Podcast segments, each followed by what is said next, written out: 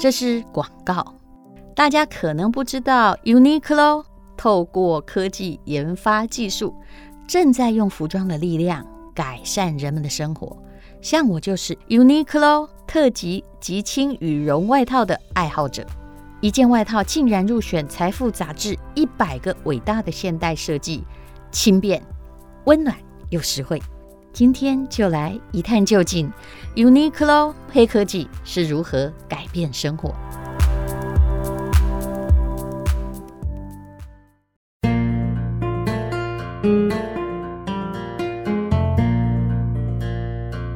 今天是美好的一天。欢迎收听今天的人生实用商学院。哇，这个品牌我自己很喜欢，也很兴奋。我们今天访问到的是 Uniqlo。Uniqlo，哎，我要念的比较像日本人一点啊、哦。海外行销暨宣传战略部的部长黄佳莹，佳莹你好，你好，好，还有 Uniqlo 的海外行销暨宣传战略部，前面一定要这么长嘛？公关经理邓婉容，Joanne，Hello，大家好，各位听众大家好，好，那我们就来谈谈哦。其实 Uniqlo 真是了不起哦，你知道哦，最近呃很多的品牌。都不是在裁员哈，也有疫情倒掉的哈，当然我就不要一一把它细数出来了。那许多这个都中枪倒地，但是我竟然可以看到这个 Uniqlo 它还可以在疫情中逆势成长的消息，这是真的吗？哈？对，其实是真的耶。为什么？你可不可以告诉我？因为其实大家不出门就少买衣服了嘛。对，其实好多好多人问我们这个问题，说你真的逆势成长吗？发表了逆势成长的业绩。对，对。那其实我们在台湾真的，我觉得最大最大的原因，第一个还是商品啦。嗯，我们的商品比较像刚需，哎，对。嗯，对，其实它就是你真的在生活中很有需要。但是我也要说我的怀疑在哪里哈？我跟我一向说真话，因为你们东西也可以穿很久啊。对，也就是说，如果我今天不出门哦，我少买也没关系，对，对不对？对，嗯。但是我们在这个时候发现呢，有很多种商品是消费者特别需要的，比如说，比方说像我们有个东西叫万能裤。它就是呢，你可以穿着它呢，你可以去运动，嗯，但是你也一样可以上班，嗯，你一样可以出去，嗯，对它，因为它的那个机能性，它的材质是非常好的。我可不可以这样说？就是比如说万能裤这个产品，我也知道，因为其实我只要看到 Uniqlo 的裤子，我都知道它很舒服。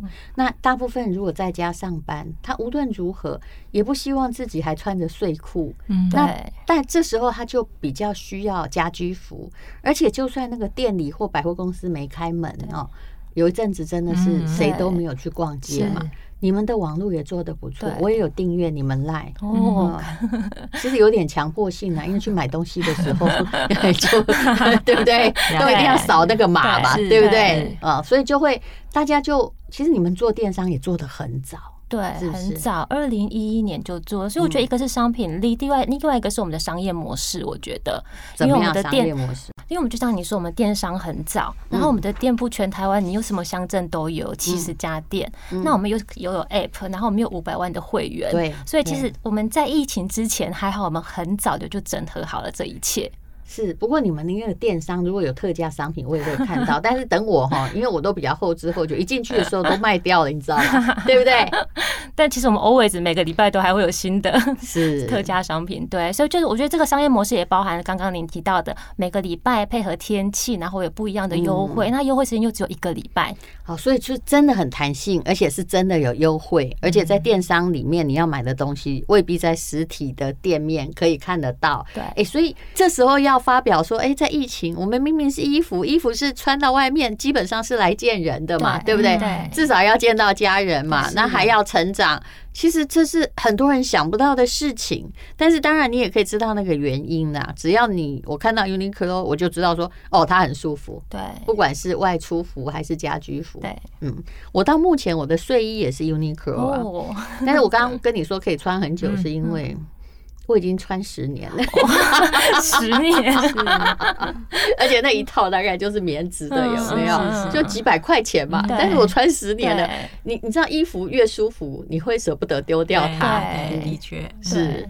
好，我觉得那个信赖感也蛮重要的。对。对，因为你有一个东西穿十年，然后你有的 Uniqlo 东西是联名款，你可能你可能两年三年你会买一次，就这样累积下来，这件事情我觉得蛮蛮对我们品牌来说是蛮重要的一件事。Uniqlo 其实做的蛮厉害的是，它可以让很多的上班族，其实如果他这个 style 就是比较自然和简朴一点，他就全部都是全部都是你们家的，还做到内衣，嗯，是一站购足的一种概念。是，而且我发现，就算在日本啊，它日本当然受疫情影响也很大，是，但是反而以这个呃成衣来说，它是最没有受到影响的一个企业。嗯，对。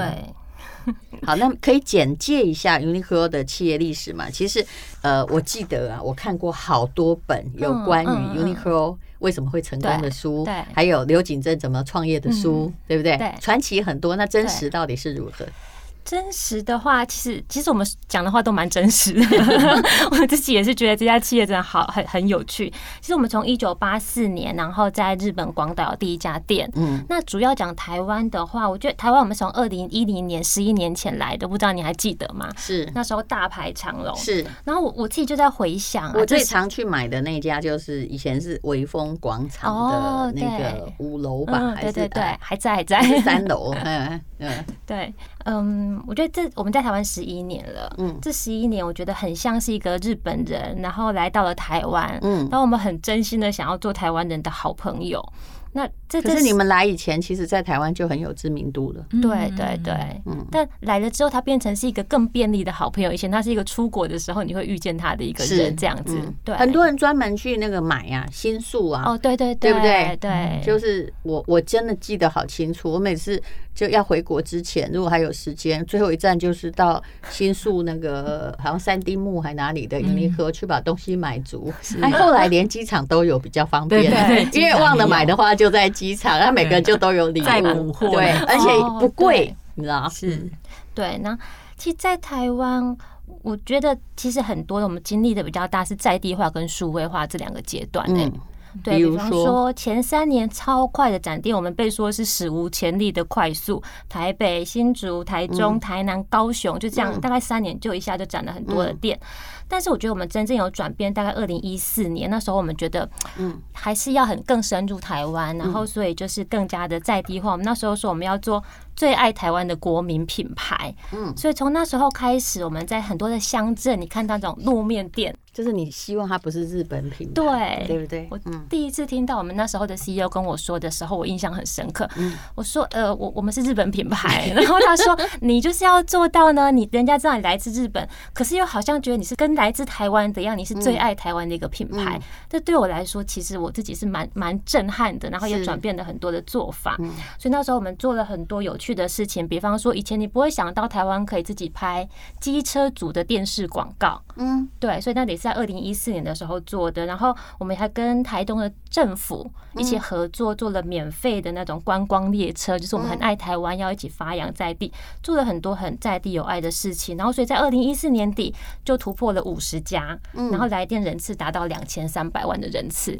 诶，其实我觉得它好像在每一个国家，其实发展的策略不太一样，对不对？在台湾采取是本土生根，对，因为。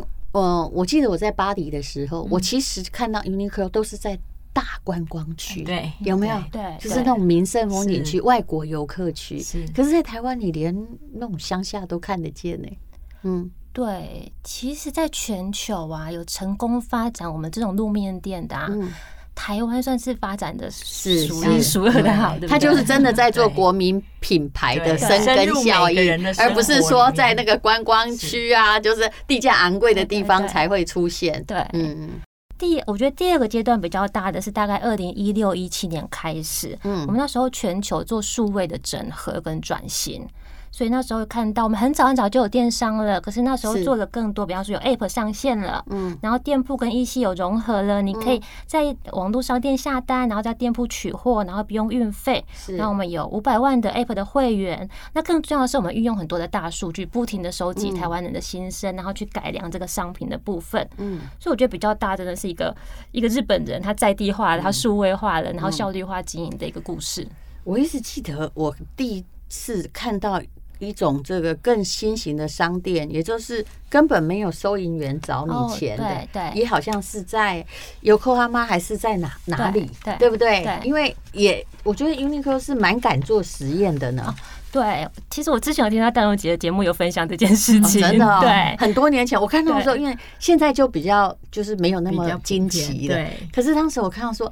因为他好像怎么都不收我的钱，他一直跟我指来指去的时候，想说：“ 哎呦，就用这个箱子来收钱呐、啊！”哎，其实他在做很多事情。对，嗯，其实他现在也在日本呢，因为我已经一年多没去了。对，嗯，现在还是一样有在发展，所以其实未来台湾也都会有很多不同的这些发展。所以蛮早之前就做了很多这种背后的系统的串联啊，然后愿意去尝试一些新的。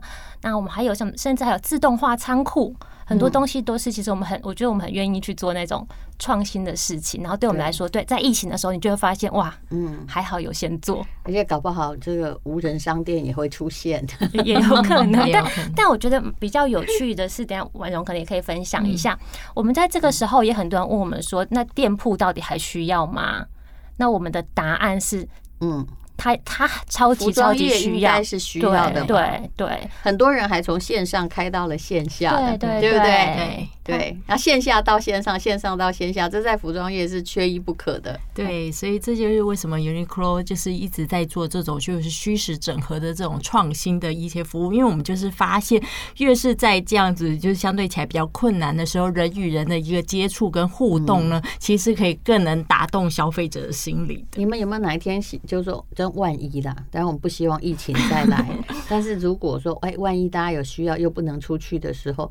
是不是可以用 Uber Eats 快递之类的？哦，其实我们的确在疫情期间有做这种创新型的服务。我们有做一个就是免下车取货哦，对，然后甚至说你可以就是先在网路上先订好货，然后你五百万会员是比较容易，因为我们可能都有登记这个怎样支付嘛，是是，所以你要买就容易了。对对对，这也是因为我们的就是通路的这个数量，还有就是 EC 的这种技术平台有跟上，所以导致说这个服务可以很快的在疫情之中就会。被产生出来，所以所谓的逆势成长，其实是之前下了很多功夫。大家在觉得说，干嘛花那么多钱在搞那个店子？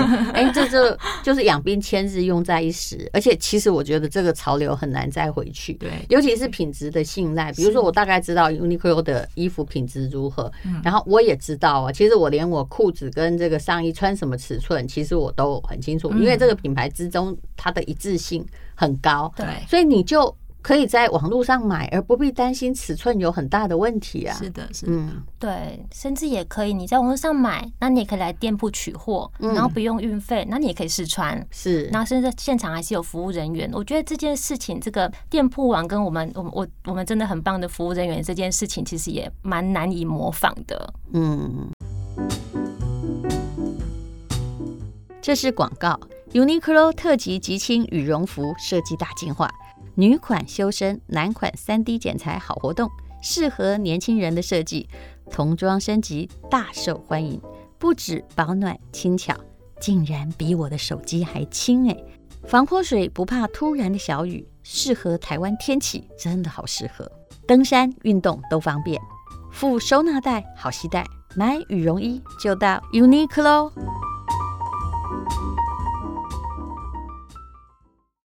好，那么，呃，我们要从这个全球的旗舰店开幕聊到我们的这个经营理念哈。刚刚就是说，其实我们这里在台湾哦，就是他没有把它当成一个海外啦，他就是把它当成希望用国民品牌的方式。来经营啊，其实我觉得现在也大概是了啦。对，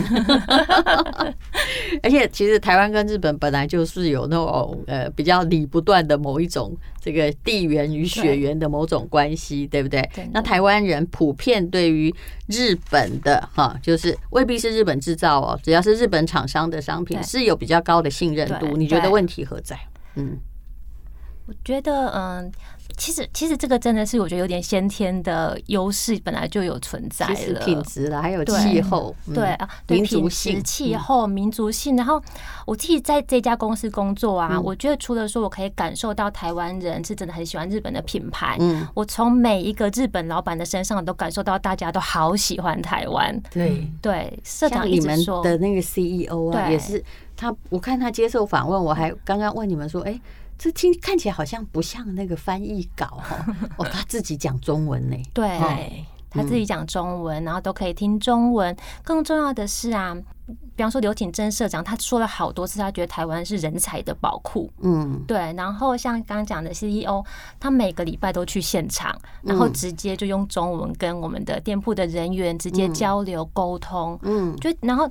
以及他们在经营的时候啊，就一个很重要，就像是我上一个 CEO 也跟我说，你要做最爱台湾的国民品牌，他内心都很想要把台湾的很美好的这件事情给透过 Uniqlo 的平台给传播出去，有点像是这次台北旗舰店，我们也有点做到这样的事情。是，其实他刚开始进台湾就不是采取一个说哦谁在代理这个品牌，好像要把某一种什么高贵感移植过来，其实不是的。啊，当然呢，我一直觉得你会买 Uniqlo 也是一个品质的认同，因为又就用 CP 值，台湾人最喜欢讲的好了。你以前买日本品牌，你要多贵？有没有？他舶来品都告诉你这是日本品牌，日本品牌就意味着它一定昂贵。对。可是其实它打破了这个，就是品质跟价格一定要很高的这个神话。嗯，对。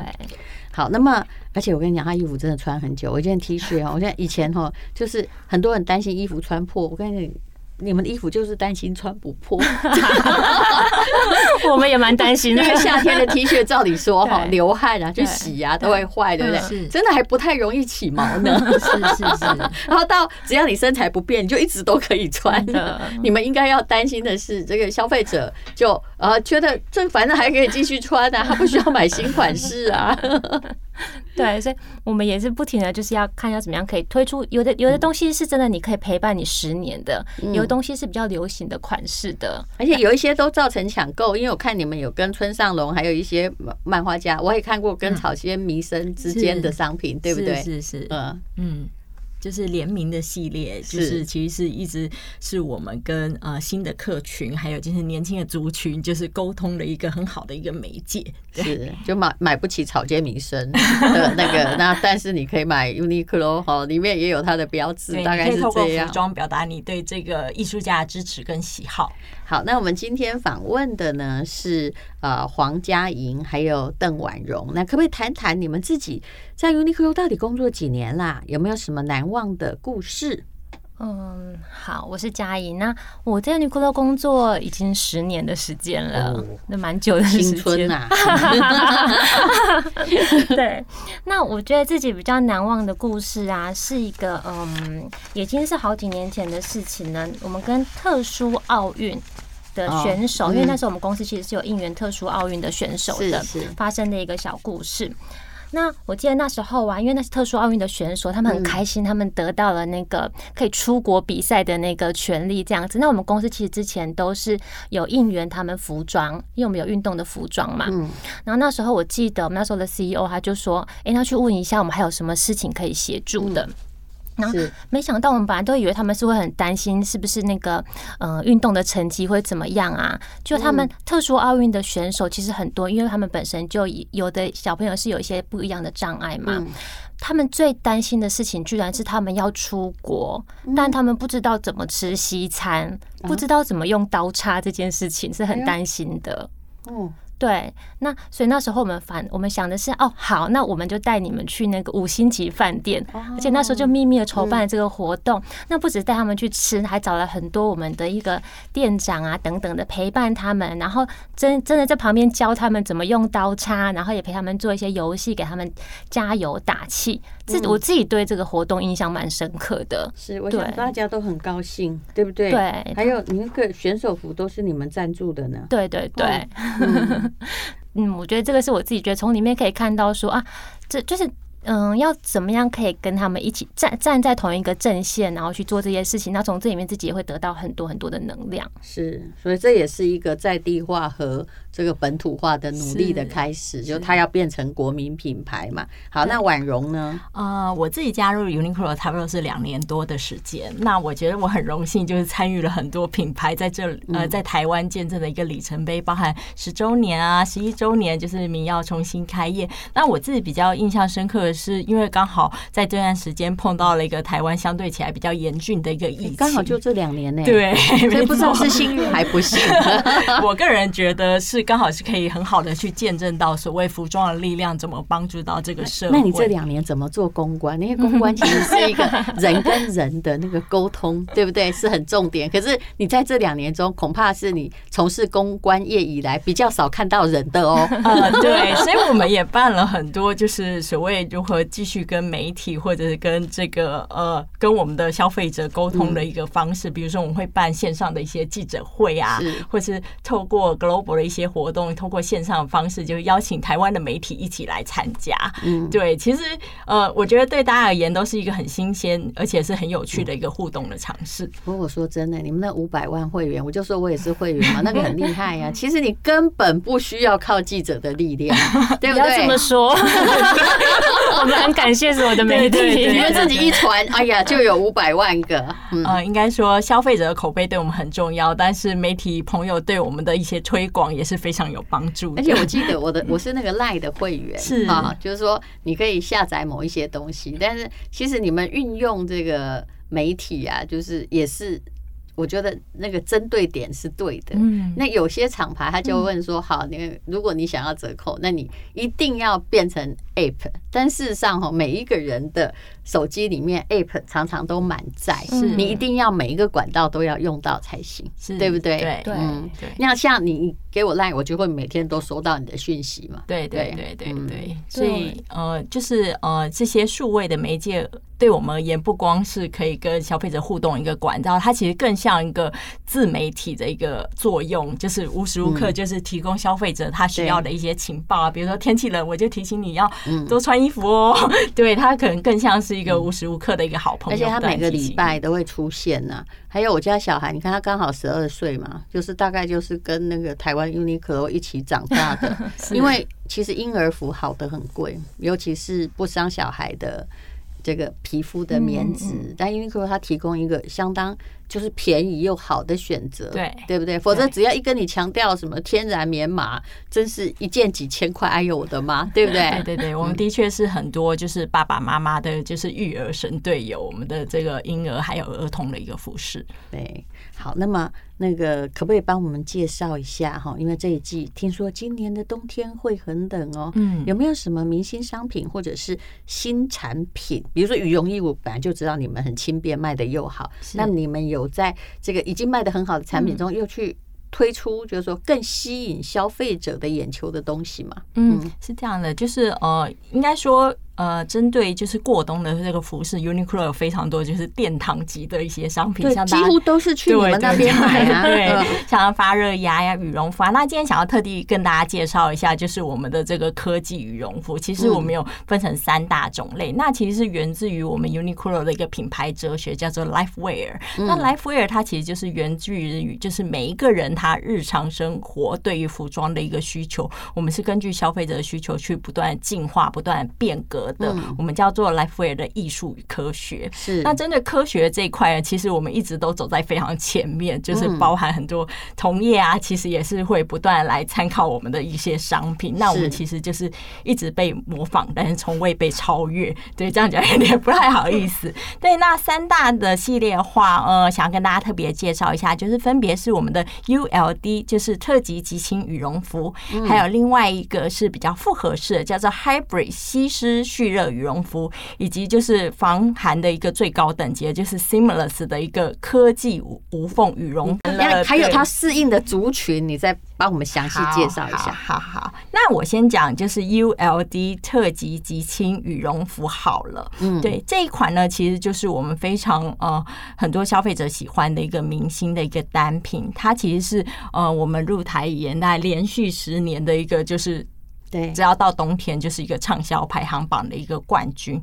然后他也曾经就是入选为就是二零二零财富杂志评选为一百个伟大的现代设计，这真是了不起哈。嗯，因为我后来发现有一次出国旅游，就两三年前出国旅游，在巴黎下面看到，不管是世界各种肤色的人身上那件羽绒服，看起来都像 Uniqlo 的，没 错没错。没错，因为其实它 CP 值高嘛，对，然后。在寒寒冷的天气，轻轻的一件也好。对，其实我一直觉得重点在于它轻便呢，还有它微防雨。哎，当然你不要倾盆大雨嘛，对，对不对？这很适合台湾天气啊。还有它可以收纳这件事，它非常对，它可以挤成一个小小的一个袋子。所以旅游的人，我发现他们身上都是 Uniqlo，对不对？对对对，我们跟旅游的那个出差，然后旅游，然后甚至说你呃，就去健身房的运动，然后机车族其实都非常的喜欢这个商品。而且你这里写。说对，其实我们也是在今年就是首度推出了就是童装的一个款式，对，因为就因应小朋友他其实上学啊，他呃可能早上出去还是很热的，但是下午可能忽然就变天了，他可以很轻巧的就是放在书包里面，然后我们还有设计很多就是很贴心的一些细节，比如说我们有做那个就是姓名条，让小朋友可以自己写名字，这样衣服比较不容易搞丢。其实你们跟这个整个开创一个校服系统啊，因为我家小孩国中一年级，我大概很。清楚是。他们的外套不保暖，嗯，但另外在带呢，有的时候会妨害校规，对不对？如果直接外套就是你们的，就没事了。有的学校管得很严呢，嗯，哎，有的学校还好。就这样子，嗯，去开发一下，对，我觉得这是一个很好的建议。对，真的啊，就直接那一定就很多件了啊，然后直接连校徽哈 都如果有的话都帮你们印好。对，因为这个技术不难，可以提供这种克制化的服务。嗯，哎，我觉得这是一个很好的。真的，谢谢你。好，那么呃，而且现在父母都舍得花钱呐，多多一件校服也没关系。嗯，还有再来呢，再来你说的这个。这个 hybrid 的羽绒服，OK，运动为什么它是适合运动？哦，因为这件衣服非常厉害，它是我们跟奥运滑雪选手平野步梦一起研发设计的。那其实呃，平野选手呢，他就是他本身是从事这种单板滑雪的运动，然后他其实通常都是在非常酷寒的一个。呃，状态下面去从事这样的一个运动，所以它必须要非常的寒防寒，然后再来它要非常的好动，所以我们就因应它的需求，就是针对它需要活动的一些地方呢，就是以这种就是吸湿发热的这种纤维去取代真正的一个羽绒，然后跟羽绒的一个抗寒来做结合。我可以问你一个问题，就是我以前去滑雪，我会找不到衣服穿，那一般的滑雪服很笨重，本人已经都不太能动了，你们竟然还那么笨重。那是不是也就是说，我可以穿这件衣服就直接去滑雪呀？完全没有问题，因为它被滑雪时间有认证的。哦，我是有一件，我就一直在等待下雪，这样，但现在不能出国，就一直在等待它变得很冷。对，然后它在外形上面也跟一般羽绒服不一样，因为它透过这种就是复合式的一个剪裁，所以它在外形上是显得更加的时尚。哦，所以你也可以动，有这个样子，其实就是一个时尚大衣的样子。嗯，就感觉也很 Prada 啦，就这样。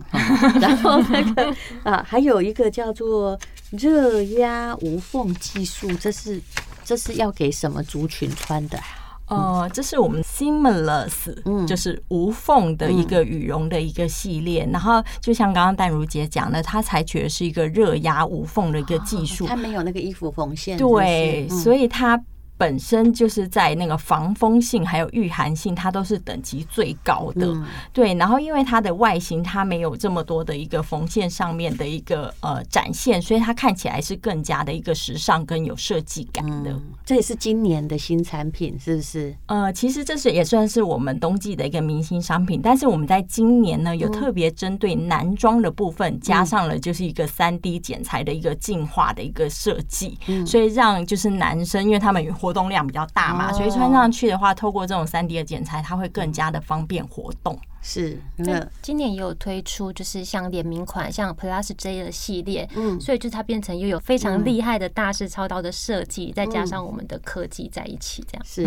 而且 Uniqlo 让人很放心，不管是什么大师联名款，反正它价格大概就在那里，对不对？好，让大家不会觉得通货膨胀带来很大的压力。嗯，所以你们还没有。因为通膨而涨价嘛？其实我们在价格的部分呢、啊，我们每年都会去看，就是我我们可以。尽量的做到怎么样是最好的部分，嗯、而且我后来发现都有个九九零，有没有？就尽量不要让你感觉超越那个门槛，对对不对？让大家买得下手。而且如果你加入会员的话，它还有每个礼拜有活动。不过请你要快，因为我好几次看到的时候，是真的也没我的 size 了，因为被买光了啊。所以大家都在绞尽着脑汁为自己的公司推展更好的业务。嗯，是是。那还有没有什么话要告诉大家？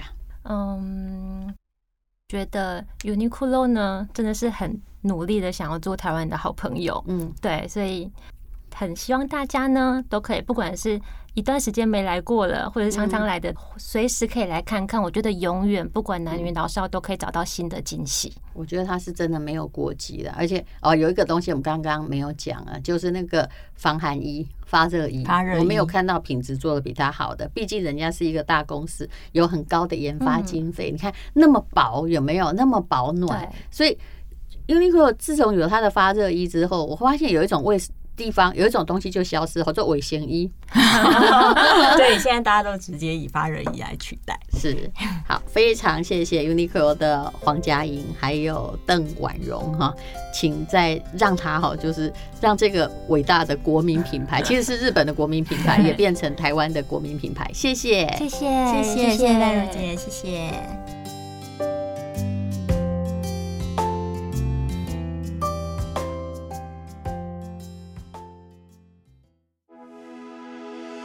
这是广告。如果你还在找聪明保暖方法，衷心推荐你到 Uniqlo 走走逛逛。说真的，冬天不要穿得好厚啊，像一只熊。你一定要有一件适合你自己的外套。ULD 特级极轻羽绒外套，Hybrid 吸湿蓄热羽绒外套，Seamless 科技无缝防风羽绒外套，还有暖绵绵的刷毛外套。Heattech 吸湿发热衣，高 CP 值、高机能商品，而且可以穿很久很久。冬天聪明保暖，绝对不烦恼。